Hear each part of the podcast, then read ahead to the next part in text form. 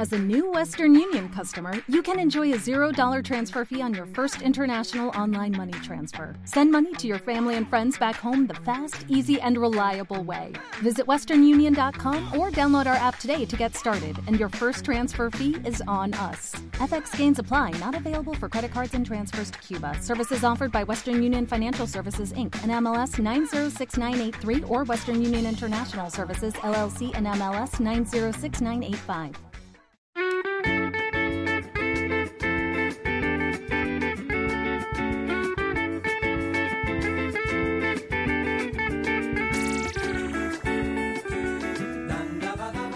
Hola amigos. Bueno, pues otra semanita más estamos por aquí a punto de terminar ya la primera temporada. Que hay que descansar, irse de vacaciones y disfrutar un poco del no hacer nada y no escuchar nada. Pero tranquilidad amigos, porque los episodios anteriores seguirán ahí por si los queréis retomar.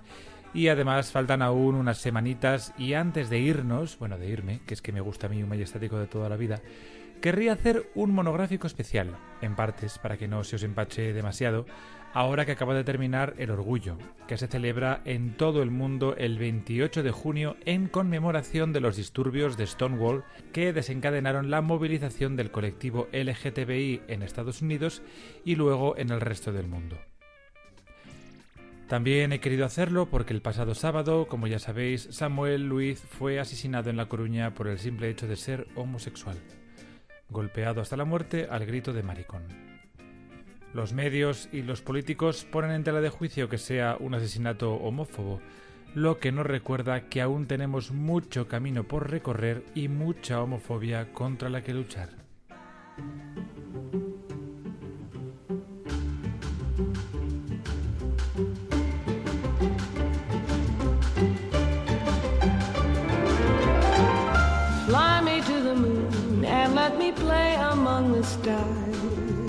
General, más o menos, todos los implicados en el colectivo LGTBI Plus sabemos lo que es Stonewall o nos suena, pero aún hace falta mucha información que dar sobre los cómo y los por qué. A cualquiera que le preguntes te podrá decir que todo empezó con una revuelta, un disturbio, una pelea, como lo queréis llamar, en un bar de ambiente de Nueva York, cuando los clientes se cansaron de tener que soportar la presión policial. Pero, ¿cómo se llegó a eso? ¿Fue la primera revuelta? ¿Qué fue exactamente lo que desencadenó estos disturbios?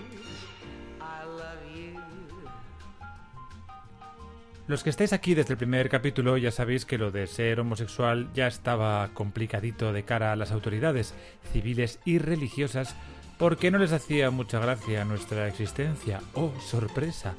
Y mucho se lo debemos a ese libro tan célebre que es en sí una colección de más libros y en el que se basan las tres religiones monoteístas, o sea, la Biblia. Y los encargados de interpretarla según les pareciera, claro. En Occidente el cristianismo se empieza a imponer con el comienzo de la decadencia del Imperio Romano y bla bla bla bla bla, no os voy a dar la chapa de los últimos 2000 años porque entonces no acabamos hasta 2025. Vamos a ahorrarnos los disgustos y viajamos directamente a los Estados Unidos de los años 50 de la posguerra, cuando comienza la Guerra Fría entre el capitalismo representado por Estados Unidos y el comunismo de la Unión de Repúblicas Socialistas Soviéticas, la Rusia roja de toda la vida. En 1947, al comienzo de la Guerra Fría y la creciente preocupación por la seguridad interna, los norteamericanos se volvieron tarumba y el Departamento de Estado entró en una especie como de pánico paranoide, pensando que los soviéticos estaban mandándoles espías para destruir América. Y es que, bueno, cree el ladrón que todo es ante su condición, porque es lo que estaban haciendo ellos también con los rusos, y obviamente los rusos, también metidos hasta las cejas en la manía a esta persecutoria, hacían lo propio. Total, que así comienza una desconfianza mutua que iba escalando en todos los sentidos y en Estados Unidos surge lo que se denomina la amenaza roja, que era la excusa perfecta para desencadenar una campaña anticomunista que se materializó de la mano de un senador, Joseph McCarthy, que seguramente os sonará porque fue el creador del el macartismo.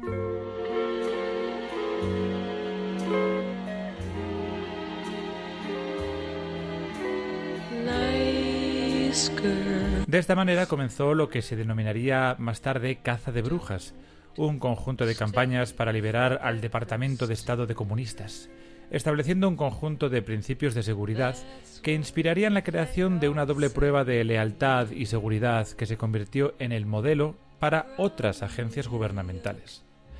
Las personas consideradas desleales incluían a los comunistas, claro, sus asociados y los culpables de espionaje, junto a las personas conocidas por su ebriedad natural, perversión sexual, infamia moral, irresponsabilidad financiera o antecedentes penales. O sea que de todo esto que habéis oído os habréis quedado con una cosa, perversión sexual. Se pensaba que los homosexuales eran más susceptibles a ser manipulados por el miedo a la exposición pública, al chantaje, etc., porque los consideraban perversos sexuales. Y claro, esto podría representar una amenaza para el país y por ello los homosexuales eran un riesgo para la seguridad nacional, al igual que los simpatizantes comunistas. Así que se fue imponiendo la idea de ir quitándolos del medio en todo lo que tenía que ver con el empleo estatal.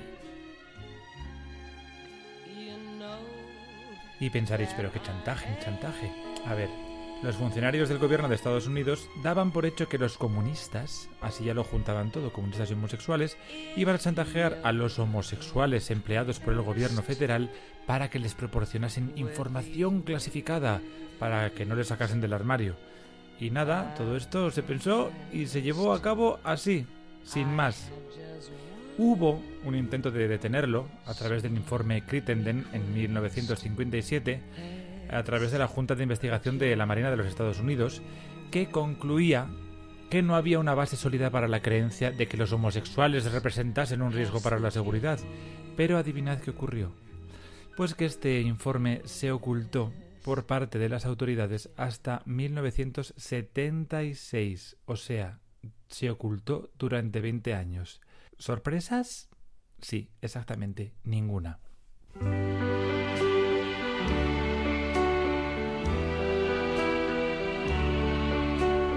Why does the sun keep on shining? Washington DC tenía una comunidad gay bastante grande y activa antes de que McCarthy lanzara su campaña contra los homosexuales, pero a medida que pasaba el tiempo y el clima de la Guerra Fría se extendía, también se extendían las opiniones negativas hacia los homosexuales. Tras la Segunda Guerra Mundial, la propaganda moral institucional se dirigía al establecimiento de una narrativa nacional en la que se imponía la idealización de la familia nuclear, la heterosexualidad y la asunción de los roles de géneros. Sorpresa, o sea, mamá en casita, cocinando, y papá trabajando en la oficina. Todo lo demás, anatema. Y eso generó actitudes sociales opuestas a todo lo que pareciese homosexual, claro. Y más teniendo la ayuda de la comunidad psiquiátrica que consideraba por aquel entonces que la homosexualidad era un trastorno mental. Vamos, que se juntó allí el hambre con las ganas de comer un desastre. Pero os preguntaréis, ¿y por qué no sabemos nada de esto? ¿Por qué no hemos escuchado jamás hablar de esta cosa de los homosexuales perseguidos? Pues bueno, no lo habéis escuchado porque es más conocido el término de la caza de brujas respecto a la amenaza roja. Y el macartismo era obviamente una persecución de los comunistas. ¿Y qué ocurrió con la persecución a los homosexuales? Pues que no se denunció por lo mismo de siempre la homofobia reinante, el miedo al rechazo, el ostracismo y la discriminación. No fue hasta 2004 que el historiador David K. Johnson publicó su libro Lavender Scare, o sea, la amenaza lavanda, acuñando así el término, aunque más bien podríamos llamarla la amenaza rosa por razones evidentes. En este libro nos abrió las puertas a un capítulo de la historia convenientemente escondido y ocultado por las autoridades estadounidenses. La denominación no es casual. El historiador la toma de las palabras de un senador republicano, o sea, la derecha de Estados Unidos. Bueno, la derecha a la derecha, porque allí ya sabéis que tampoco son muy de izquierdas. Everett Tirkensen usaba mucho esta expresión de los muchachos la banda para referirse a los homosexuales del Departamento de Estado, a los que les auguraba su desaparición en el momento en el que los republicanos ganasen las elecciones y Adivinad quién ganó las elecciones.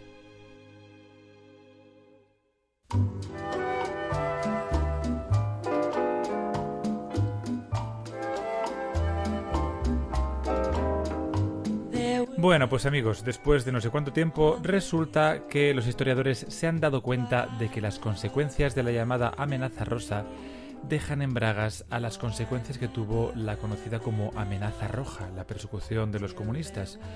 ¿Y por qué? Pues porque se normalizó la persecución de homosexuales a través de la institucionalización burocrática de una política de discriminación homofóbica. Pero os preguntaréis que cómo lo aplicaron, obviamente. Pues es muy sencillo. Al haber incluido, como os he dicho antes, la perversión sexual a la lista de comportamientos que evitarían que una persona ocupara el puesto que se había ganado en el gobierno, se pusieron en marcha nuevas regulaciones políticas para detectar y eliminar a las personas gays, lesbianas y bisexuales. Los nuevos procedimientos para buscar homosexuales se utilizaron con frecuencia para entrevistar y buscar signos de orientación sexual.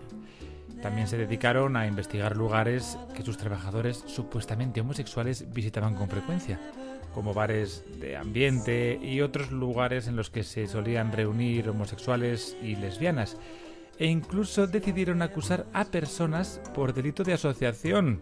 Ah, y ahí no queda todo, porque si algún amigo familiar de los funcionarios estos mostraba signos de ser homosexual, también podrían ser sospechosos los funcionarios de ser homosexuales. ¿Cómo te quedas? Los años 50 de Estados Unidos. Vamos, una fantasía.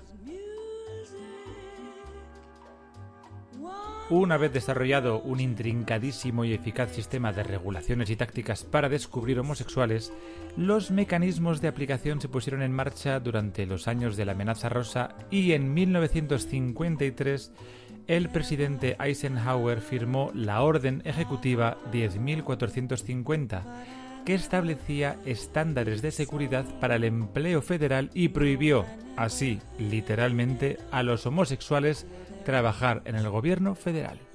Las restricciones establecidas fueron causa de que cientos de gays fueran sacados por la fuerza y despedidos del Departamento de Estado.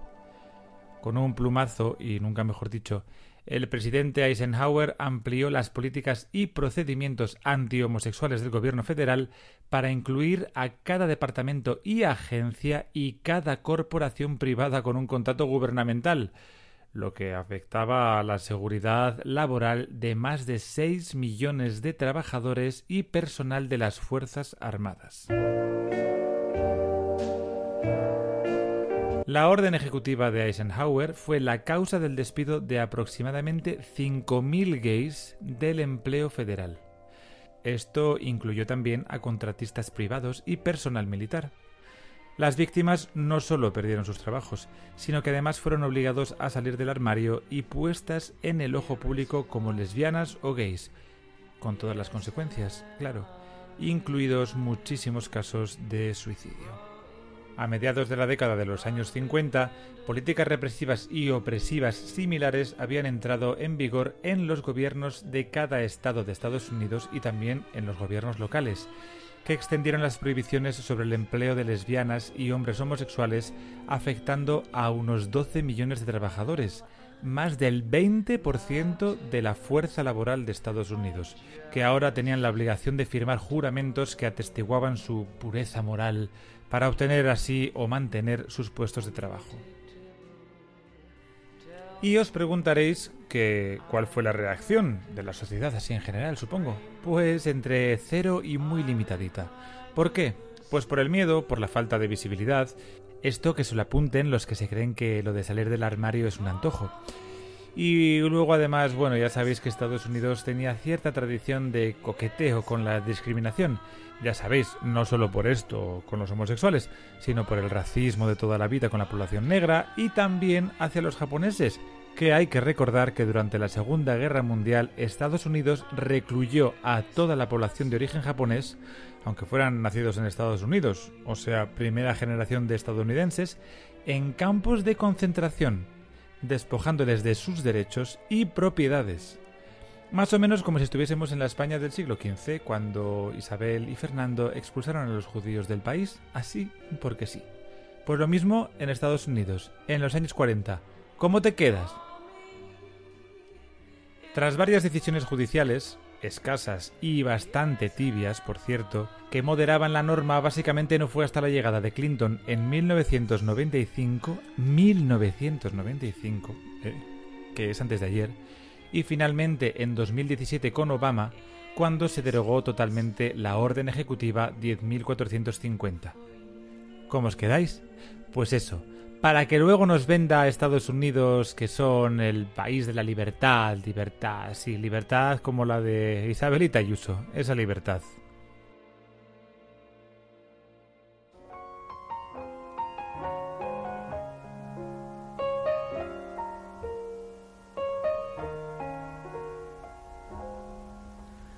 Pero volvamos a los años 50. Durante los 50 y los 60, el FBI y los departamentos de policía realizaron listas de homosexuales conocidos, registrando sus establecimientos favoritos y sus amistades. Y por otro lado, el famoso Servicio Postal de Estados Unidos, que por cierto funciona fatal, mantenía un registro de los domicilios a los que se enviaba por correo material relacionado con la homosexualidad. Bueno, funcionaba fatal, como veis, para lo que les interesaba. En fin, los gobiernos locales y estatales siguieron ese mismo ejemplo, como os he dicho antes, y ya incluyeron más cositas, como por ejemplo se prohibió servir alcohol a la población LGTBI y a los bares que contravenían esa norma porque servían a homosexuales, pues les hacían perder la licencia y les cerraban y los clientes que estaban por ahí, pues se les arrestaba y se les exponía públicamente en los periódicos locales. ¿Qué os parece? Ah, Estados Unidos en los años 50. Qué maravilla. Las propias ciudades, porque ya os he dicho que eran los gobiernos locales, realizaban campañas para librar a los vecindarios, parques, bares y playas de homosexuales. Se prohibió el uso de la vestimenta de género contrario con un máximo de tres prendas. Es decir, que tú podías ir siendo un hombre vestido de mujer, pero tenías que tener por lo menos tres prendas que tenían que ser de hombre. Y bueno, en las universidades os podéis imaginar lo que pasaba, ¿no? Pues que expulsaban a los profesores sospechosos de ser homosexuales. Oh, capitán, mi capitán.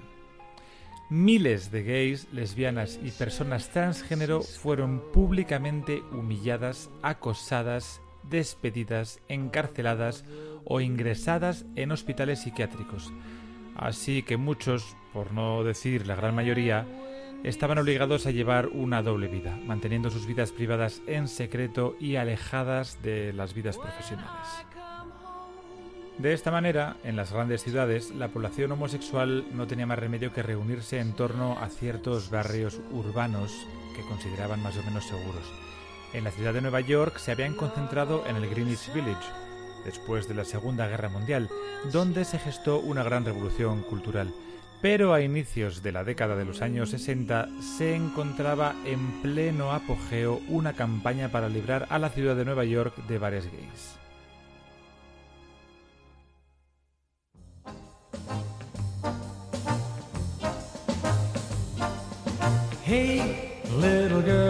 A pesar de que había una gran población gay, lésbica, travesti, transgénero, transexual en el Greenwich Village, existían muy pocos lugares, a excepción de los bares, donde pudieran reunirse abiertamente sin ser acosados o arrestados, así que las medidas del alcalde provocaron la aparición de bares ilegales.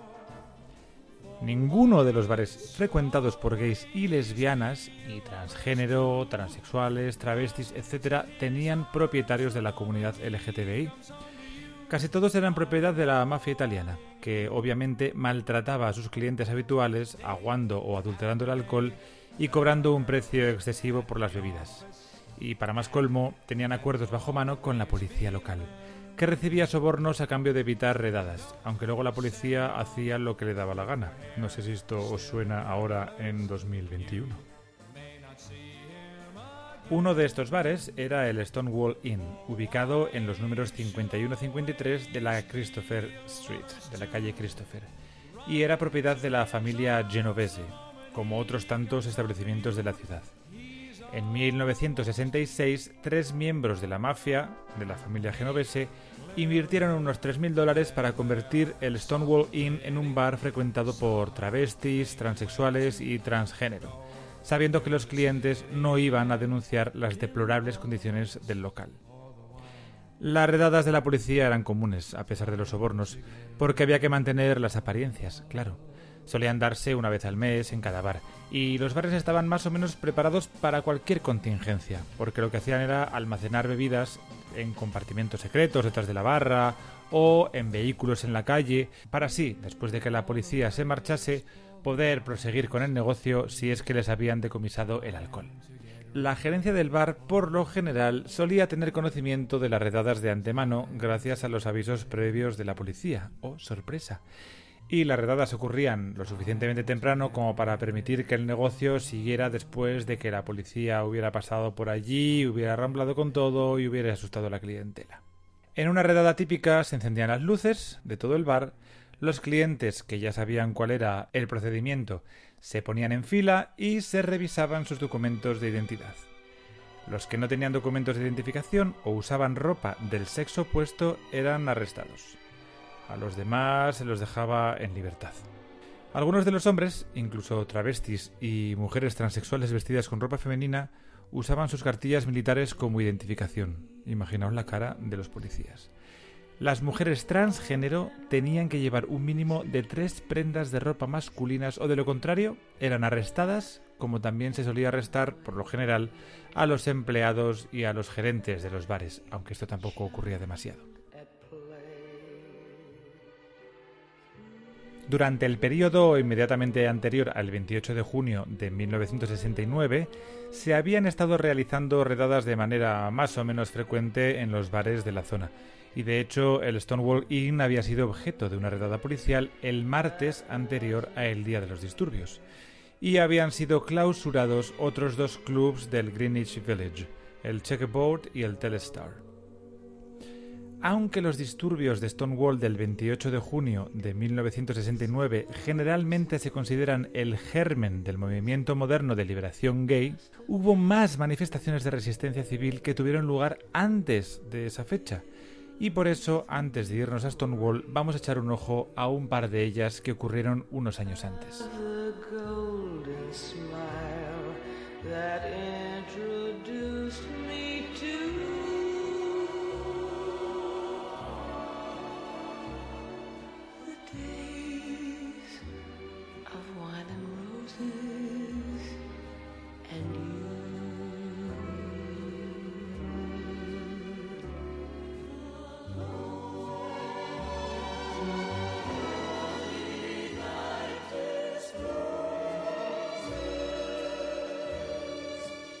El primer disturbio del que os quiero hablar es el del motín del Cooper Donuts. El Cooper Donuts era un café que estaba 24 horas al día abierto en Los Ángeles, en su calle principal, y que estaba entre dos bares gays, el Harold's y el Waldorf. Y ese lugar era el punto de referencia no solo de los gays de los bares, sino de la población trans en general. En ese momento, la ley de Los Ángeles hacía ilegal que la presentación de género de una persona no coincidiera con el género que se mostraba en la identificación. O sea, que si eras un hombre no podías ir vestido de mujer y si eras una mujer no podías ir vestido de hombre.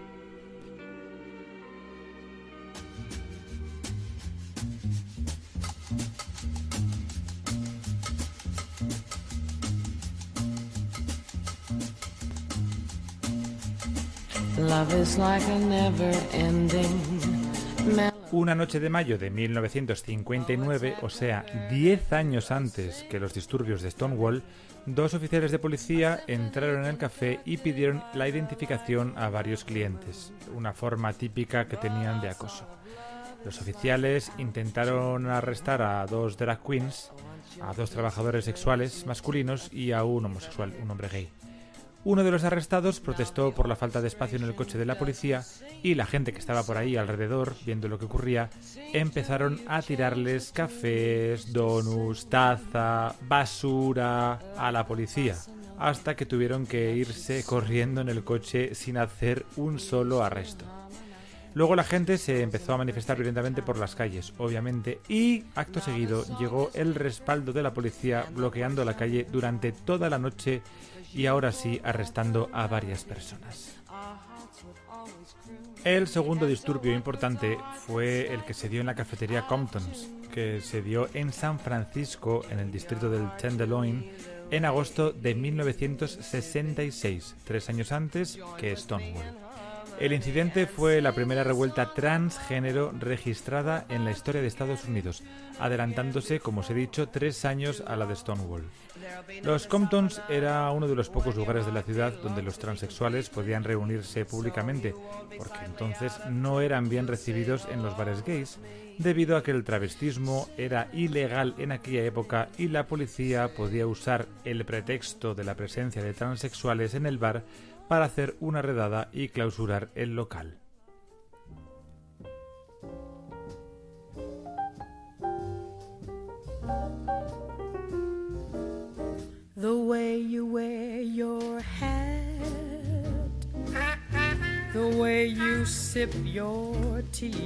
Una noche la dirección del Comptons llamó a la policía porque algunos clientes transexuales estaban montando algo de escándalo. Y cuando la policía, que acostumbraba a maltratar a la clientela transexual, intentó arrestar a una de ellas, pues ella, ni corta ni perezosa, le arrojó el café a la cara. Así, sin más y entonces comenzaron los disturbios. Allí empezó a volar la vajilla, los platos, los vasos, las tazas, el mobiliario, rompieron el escaparate del local, bueno, una batalla campal. Los policías tuvieron que pedir refuerzos porque la pelea se trasladó a la calle y los manifestantes rompían hasta las ventanas de los coches de policía. Bueno, batalla campal. La noche siguiente se volvieron a reunir en un grupo más transexuales, chaperos, gente de la calle y demás miembros de la comunidad LGTBI frente a la cafetería porque ésta no permitía a los transexuales regresar. Este disturbio marcó un punto de inflexión en el movimiento local LGTB.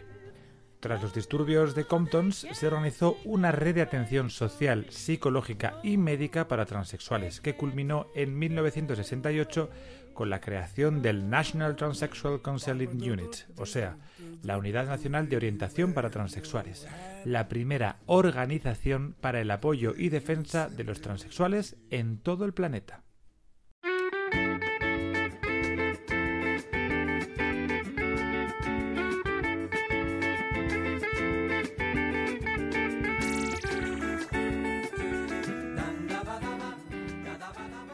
Como vemos, son los antecedentes a Stonewall, pero hubo más de 20 casos, ¿eh? desde Nueva York a Filadelfia, pasando por Chicago, San Francisco, Los Ángeles, Washington. Aquello se extendía poco a poco como la pólvora porque la gente estaba muy cansada de la discriminación constante hacia todos los miembros del colectivo LGTB.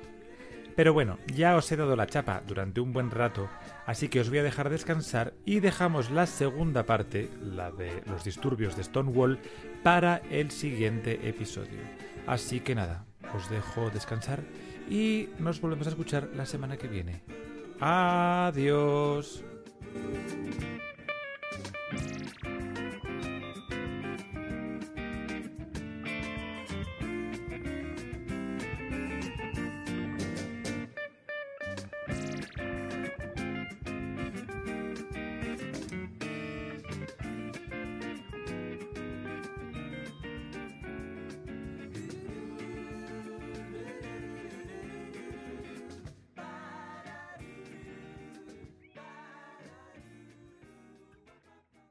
Como nuevo cliente de Western Union, puedes disfrutar de una tarifa de envío de 0 dólares en tu primera transferencia internacional de dinero en línea. Envía dinero a los tuyos en casa de manera rápida, fácil y conveniente. Visita westernunion.com o descarga nuestra app hoy mismo y tu primera tarifa de envío corre por nuestra cuenta. Aplican ganancias por cambio de moneda. No disponible para tarjetas de crédito y envíos a Cuba. Servicios proporcionados por Western Union Financial Services Inc. NMLS 906983 o Western Union International Services LLS NMLS 9069 85